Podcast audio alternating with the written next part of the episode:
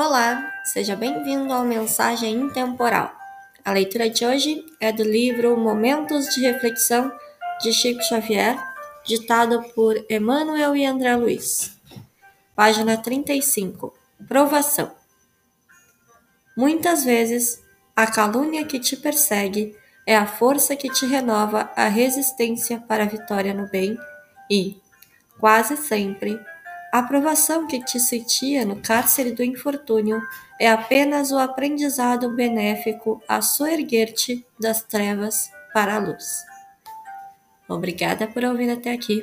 Tenha um ótimo dia.